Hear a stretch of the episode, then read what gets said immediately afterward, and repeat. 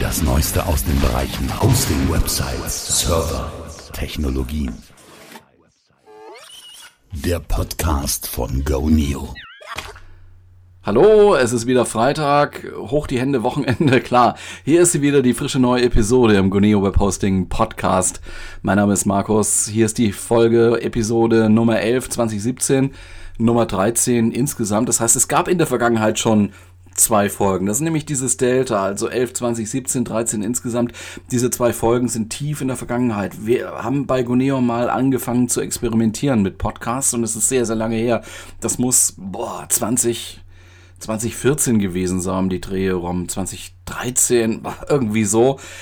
Da hatten wir das Gefühl gehabt, ja, probieren wir das mal aus, aber eigentlich ist es nicht so richtig angekommen. Die Folgen zu produzieren war mal relativ aufwendig, die Abstimmungs- ähm, da auch einigermaßen komplex. Von daher muss man sich halt überlegen, ob das die richtige Zeit ist, äh, in der man solche Experimente dann startet. So haben wir es dann wieder einschlafen lassen und siehe da, ein paar Jahre später war dann plötzlich so eine Art, so eine Art, eine Hype würde ich jetzt nicht sagen, aber ein gewisser Trend da. Leute hören Podcasts.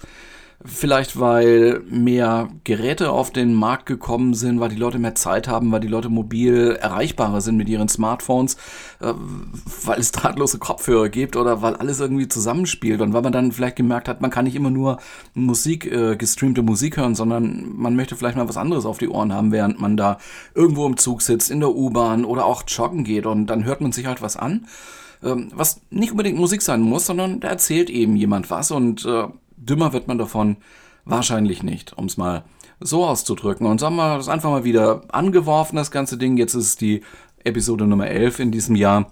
Und ja, äh, wie komme ich gerade drauf? Ich war diese Woche auf einer Veranstaltung in Hamburg. Der Veranstalter war OMR, habe ich hier glaube ich schon mal erwähnt, Online Marketing Rockstars. Das ist ein Veranstalter, ist eine Agentur für Online-Marketing und die verbinden so beides eigentlich hier. Events auf der einen Seite, auf der anderen Seite halt Beratung für Kunden und das klassische Online-Marketing. Ich würde mal angesa an, sagen, angefangen von der klassischen Suchmaschinenoptimierung bis hin zu irgendwelchen viralen Prozessen, die man versucht auszulösen. Wobei ich das, das aber auch nicht genau weiß. Also könnt ihr ja mal nachgucken, OMA einfach mal eingeben. Ich glaube, da findet man diesen Veranstalter und diesen Anbieter relativ schnell. Ja, die produzieren auf jeden Fall auch Podcasts ähm, und haben sich als, als, als Highlight so ein bisschen gedacht, wir mieten uns mal oder wir schauen mal, ob wir die Elbphilharmonie bekommen in Hamburg. Das hat wohl auch ganz gut geklappt. Die Location äh, wurde gesichert und äh, siehe da, es waren so 1900 von den 2000 Leuten da, die da überhaupt reingehen. Und die Leute haben sich da angeguckt, wie Podcasts einfach so produziert werden. Also letztendlich ist das mehr oder weniger unspannend. Das Setting ist ja eigentlich fürs Hören gedacht. Da gibt es keine Kulissen und da gibt es keine fantastische Bühnenshow und so. Da stehen halt zwei, drei Sessel da, sitzen die Leute und unterhalten sich. Ja, und letztendlich sind es Interviews die man da aufzeichnet. So ist das eben gestern auch gewesen. Es war gut, war toll. Ich war noch nie in dieser Elbphilharmonie. War eine gute Gelegenheit, gute Gelegenheit, sich das auch mal anzugucken. Und äh, ja, man muss ab und zu mal raus aus seinem schönen, warm, kuscheligen Büro, raus aus der Komfortzone, wie man da äh, das auch manchmal so sagt. Äh, Heute wollte ich mal eine Frage aufgreifen, die so implizit immer wieder gestellt wird. Also man hört die selten so direkt von, von potenziellen Kunden, ähm, aber wir wissen, dass viele Kunden vor dieser Frage stehen. Ähm, nach dem Motto, hey, es gibt da vier Webhosting-Pakete. Eigentlich ist es ein Produkt, aber es gibt so vier Ausformungen. Es gibt kleine Pakete, mittelgroße Pakete und äh, größere Pakete. Das ist bei Goneo so als Webhosting-Anbieter. Das ist bei unseren Marktbegleitern auch so. Was ist denn jetzt da eigentlich das richtige Paket für mich? Was soll ich denn da nehmen? Ja, ich nehme nicht das ganz kleine, ich nehme nicht das ganz große, nehme ich halt irgendwas in der Mitte, wird schon richtig sein. Aber gibt es da eigentlich eine Logik dahinter und kann man das irgendwie auch erklären? Also bei Goneo ist es halt so, ist richtig, wir haben relativ günstige Einstiegspreise. Für 2,99 Euro im Monat bekommt man, wenn man für zwölf Monate abschließt, also einen Jahresvertrag macht und dann noch ein kleines äh, Einstiegsentgelt entrichtet als Setup-Gebühr, dann ist man bei 2,99 im Monat. Das nächstgrößere Paket wäre 5,99, dann 8,99 und dann kommt ein Sprung auf 17,99 im Monat. Da sagen natürlich viele, ja, wenn sich das jetzt nicht so groß unterscheidet, da reicht ja auch das Kleinste. Brauche ich denn mehr? Wenn ja, kann ich ja später dann mal upgraden. Okay. Ja, also grundsätzlich, wir, wir sprechen ja hier auch von Paketen. Das hat auch seinen Grund. Diese Pakete implizieren ja ein Leistungsbündel. Und wir packen in diese verschiedenen Pakete unterschiedlich viel Inklusivleistung. Und wenn wir von den Paketen sprechen, dann sehen wir mal rein, was da eigentlich drin ist in diesen Paketen. Das ist äh, zunächst mal die Domain-Registrierung. Bei Goneo ist es, da gibt es DE-Domains dazu. Da reicht die Spanne von 1 im kleinsten Paket bis rauf zu 20 im teuersten Paket. Das ist das Webhosting Ultra-Paket. Nun kannst du jetzt fragen, was soll ich denn bitte mit 20 DE-Domains? Muss ich ja alle irgendwie promoten und muss ich ja alle irgendwie versuchen bekannt zu machen? Ja. Also, Goneo-Pakete sind ja multidomainfähig. Das heißt, du kannst in einem Paket sozusagen unter einer zentralen Kundennummer mehrere unabhängige Websites mit unterschiedlichen Domains in einem Paket erstellen. Beispiel, Domain A zeigt auf Auftritt A und da läuft dann WordPress drauf unter PHP 7.1 meinetwegen. Dann hast du noch Domain B, die zweite, zeigt auf den Webauftritt B, der mit dem Webauftritt A überhaupt nichts zu tun hat, weil da ist auch ein Joomla drauf, das läuft unter PHP 5.6, sagen wir mal. Und Domain C Hast du auch noch, sagen wir mal, du hast eine Seite C, einen Shop mit Open Card oder so und da hast du PHP 7.0 drauf. Ja. Also so kannst du das alles in einem Paket dann managen, das alles geht. Du kannst auch verschiedene Zuständigkeitsansprechpartner, nenne ich jetzt mal, eintragen und diese Personen werden dann auch als Domain-Handles verwendet, wenn du das möchtest. Es ist äh, unter Umständen halt mal wichtig, äh, wenn dir diese Webseiten nicht alle gehören, sondern du vielleicht Freelancer bist oder Webdesigner, freiberuflich oder auch irgendwo angestellt oder so und ähm, möchtest schon, dass die Leute für ihre eigenen Sachen zuständig sind, für ihre eigenen Domains jeweils. So kannst du es bei uns halt einrichten über dieses Handle-System. Also dieses Szenario ist bei Guneo ganz gut abbildbar. Du musst nicht mehrere Pakete kaufen für jeden Kunden, sondern kannst eins nehmen und kannst sozusagen ein bisschen Skaleneffekte für dich nutzen. Okay, das war das erste Leistungsmerkmal. Domainregistrierung. Ja, unterschiedlich viele in unterschiedlichen Paketen. Übrigens, ja, weil das auch ab und zu mal gefragt wird, hatten wir vor kurzem auch eine riesen interne Diskussion. Bei uns gibt es nicht nur DE-Domains. Nein, du kannst auch andere Domains mit anderen Endungen bestellen, halt zusätzlich dann. Also die DE-Domains sind inklusive, aber du kannst auch com, net, org und so. Wir haben da eine Auswahl von um die 20 Endungen. Manche werden halt oft genutzt, manche sieht man eher weniger, sind dann eher exotisch und die Preise variieren da auch. Die werden extra abgerechnet, weil es sind Zusatzdomains.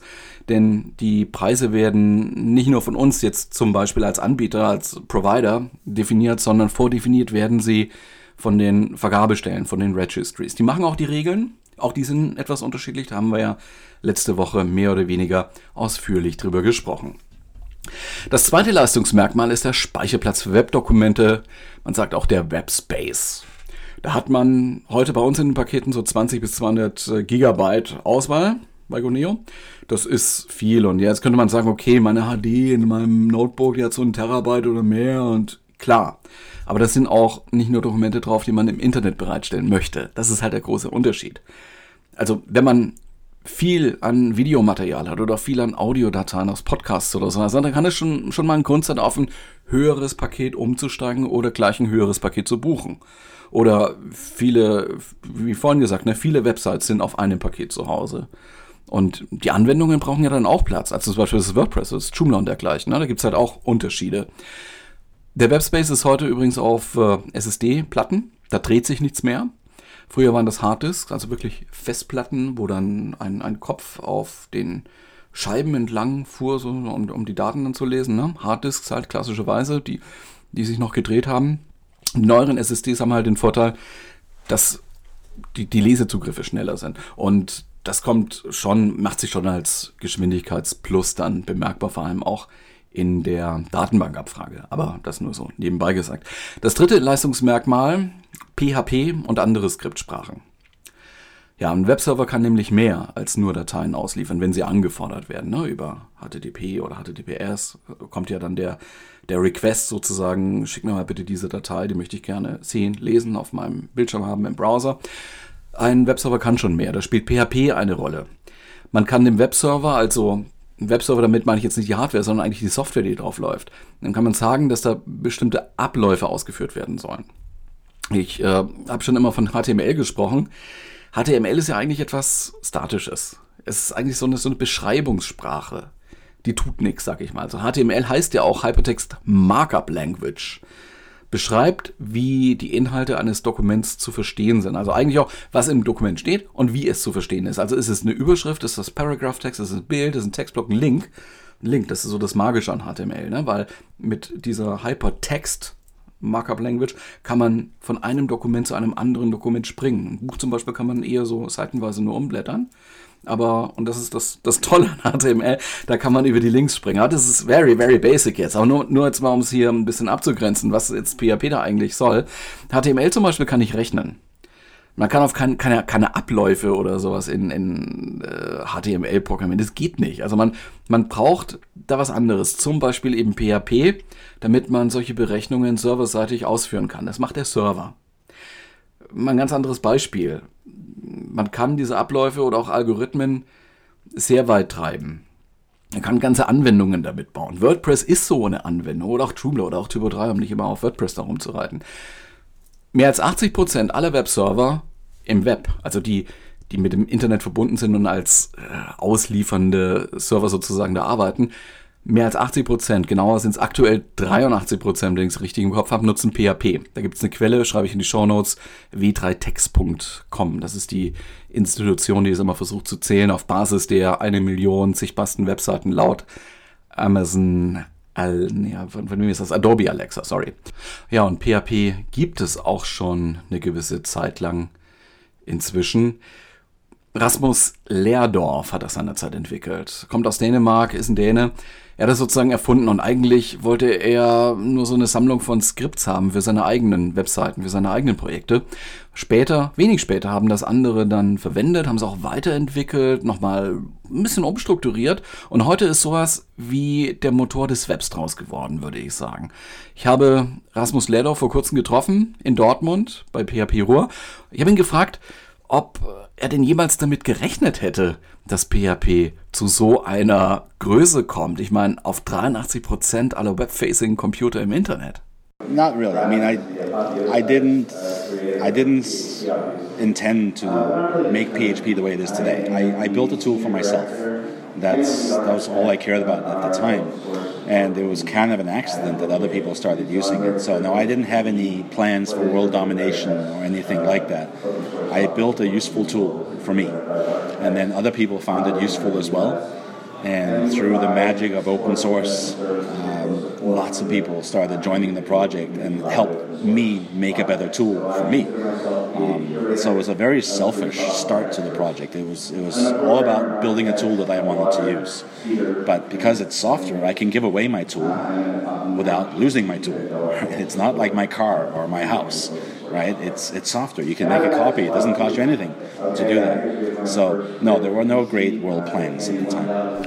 Rasmus Lerdorf, kurz die Antwort übersetzt. Er hatte PHP nur für sich geschrieben als Personal Homepage Tools, dass darauf so eine, dass daraus so eine dominierende Technologie entsteht. Das hätte er überhaupt nicht gedacht. Es gibt natürlich noch andere Skriptsprachen. Python kennt man ja, Perl vielleicht auch.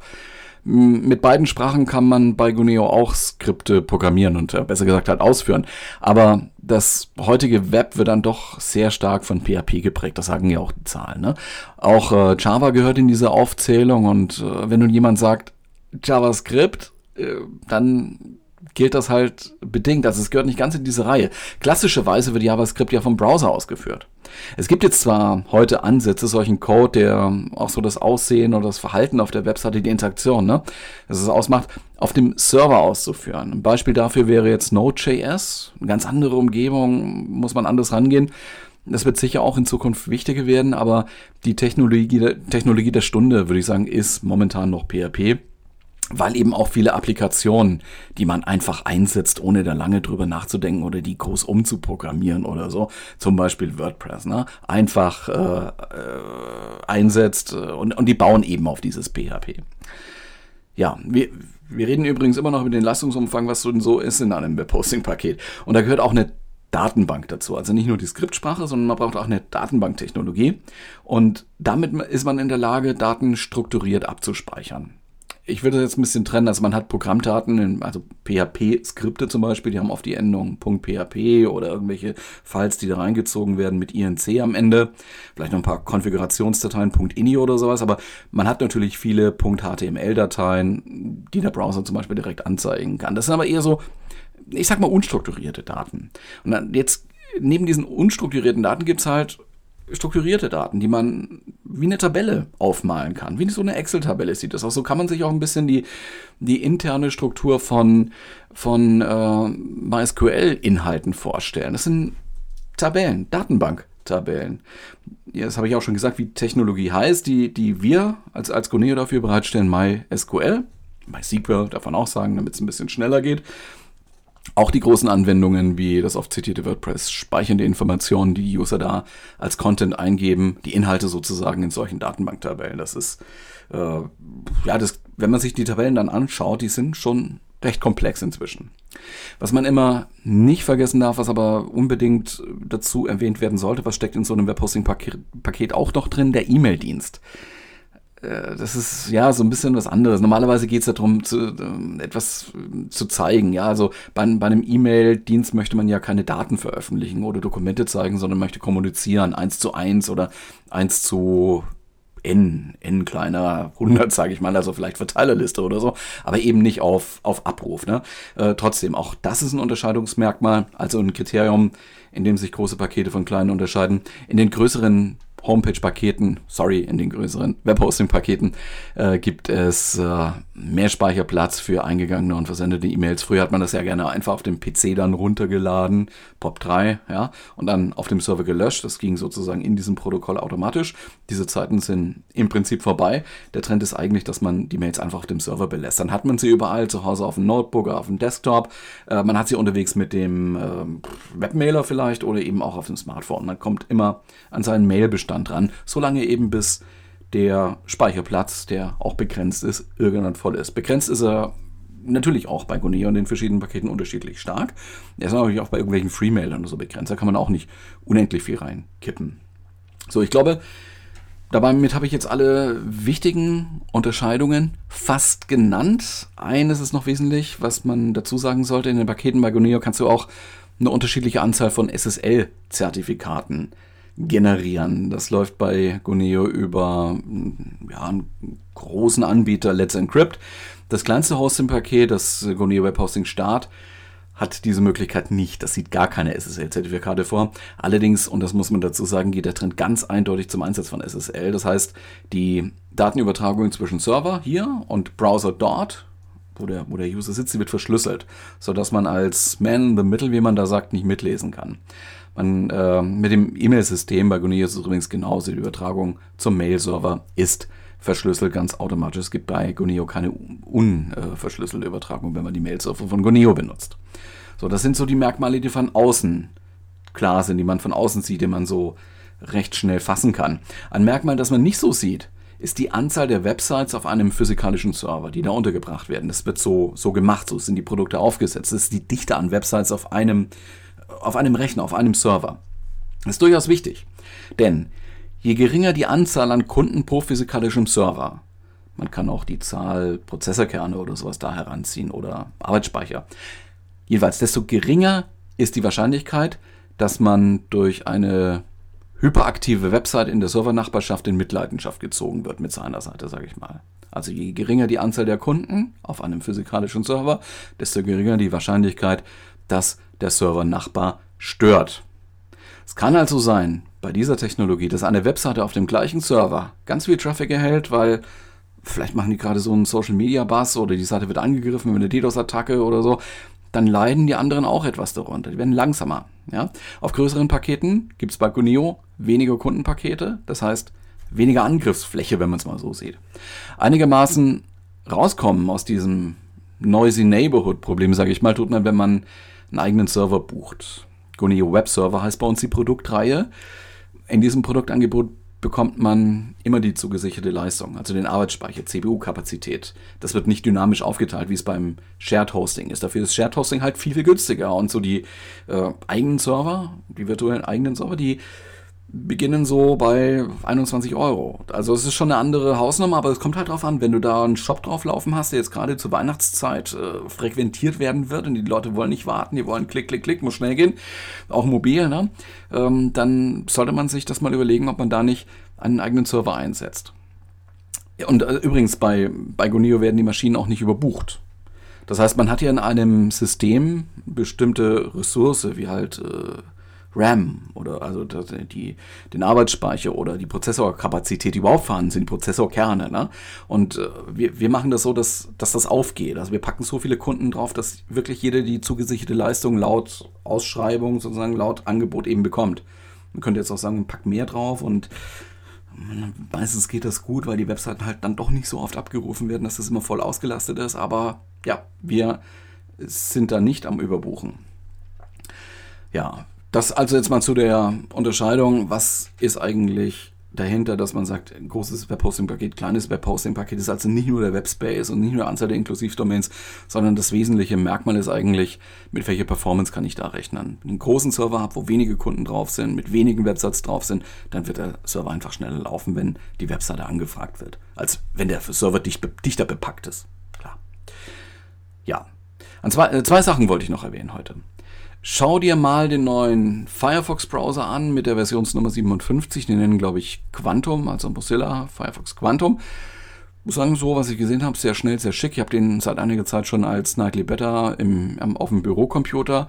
Ähm, ist deutlich schneller geworden als die Versionen vorher, denke ich schon. Ähm, ich würde auch sagen, Firefox ist wieder da. Die hatten ja ganz schön Marktanteile verloren an Google Chrome vor allem. Nun gibt es also die Chance auf ein Comeback und was viele nicht wissen, den Firefox-Browser gibt es auch für andere Betriebssysteme, zum Beispiel auch für iOS, wo ja, naja klar, Apple Safari dabei ist. Aber ähm, da gibt es auch eine neue Version, habe ich gesehen. Da sind die Menüs jetzt ein bisschen anders angeordnet und, der, und es ist ein QR-Code-Reader integriert hat, bis, hat Apple ja bis heute nicht hingekriegt, einen QR-Code-Reader in die Kamera mit zu integrieren oder so. Ähm, natürlich ist Safari in diesem Ökosystem von Apple da mit einem riesigen Vorteil bedacht. So tief kann sich Firefox da gar nicht in iOS integrieren, wie, wie äh, Apple das mit den eigenen Produkten natürlich ermöglichen kann. Ansonsten wollte ich deine Aufmerksamkeit nochmal kurz auf Suchmaschinen-Traffic lenken. Einer der weltbekanntesten, würde ich schon sagen, Suchmaschinenoptimierer, Randy Fishkin kennt man von dem Unternehmen MOZ, MOZ, hat bei dem Web Summit Event in Lissabon, gerade in Portugal, ein paar Zahlen gezeigt, die sehr, sehr deutlich machen, dass es eigentlich immer die Suche ist, die den Großteil an Usern auf, auf eine Webseite bringt. Und eben nicht Social Media, was ein bisschen so in der Diskussion immer war, so latent zumindest. Also die Suche wird weniger wichtig, ich habe jetzt Social Media und, und, und. Ähm, es gibt eine, eine Reihe von Publishern, die von Social Media mehr profitieren. Also tendenziell jetzt mehr aus Social Media gewinnen als aus der Suche. Nur die sind, das sind die sehr, sehr großen Publisher. Offensichtlich steht Facebook auf die großen Publisher. Die anderen und die, die, die meisten Sites werden mit Google gefunden, nicht mit Facebook. Das halte ich durchaus für bemerkenswert. Es gibt noch ein paar andere Findings, die der Randy Fishkin da von Mostar gezeigt hat und zusammengetragen hat. Zu sehen ist das in, in einer Präsentation, die Randy Fishkin da online gestellt hat auf Slideshare auf LinkedIn. Ich habe das im Goneo-Blog in einem Beitrag eingebettet. Schau dir das mal an, wenn du irgendwas mit Suche, Suchmaschinenoptimierung oder Websites oder so, sowas zu tun hast, ist auf jeden Fall empfehlenswert. Wie gesagt, das war anlässlich des Web Summits in Lissabon eigentlich eine Riesenveranstaltung, aber eben nicht nur mit den ganz großen Themen wie KI macht uns tot, wenn wir jetzt nicht aufpassen, was der Stephen Hawking immer nochmal wiederholt hat, auch mit Sophia, dem äh, Roboter. Viele Ankündigungen großer Hersteller gab es natürlich auch. VW, BMW, alle kooperieren da mit Tech-Unternehmen, jetzt wie, wie Google zum Beispiel. Ja, müsste man eigentlich hin. Ja, Webhosting Summit, aber man kann halt nicht überall sein und geht ja auch ins Geld. Teilnahmegebühr, Flug, Hotel, ein bisschen links und rechts ausgeben. Dann bist du locker mal 1000, 1500 Euro los für die paar Tage. Aber 60.000 Leute war da. Ist schon ein wichtiges Event. Dann vielleicht das nächste Mal.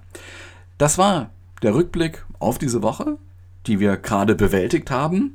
Ein Wochenende steht vor uns, eine neue Chance auf eine produktive Arbeitswoche in der nächsten Woche auch. Jetzt wünsche ich dir erstmal ein schönes Wochenende mit allem, was dazugehört und wir hören uns dann in sieben Tagen wieder. Bis dann, tschüss. Ach nee, stopp, eins noch, eins noch, sorry, sorry, sorry.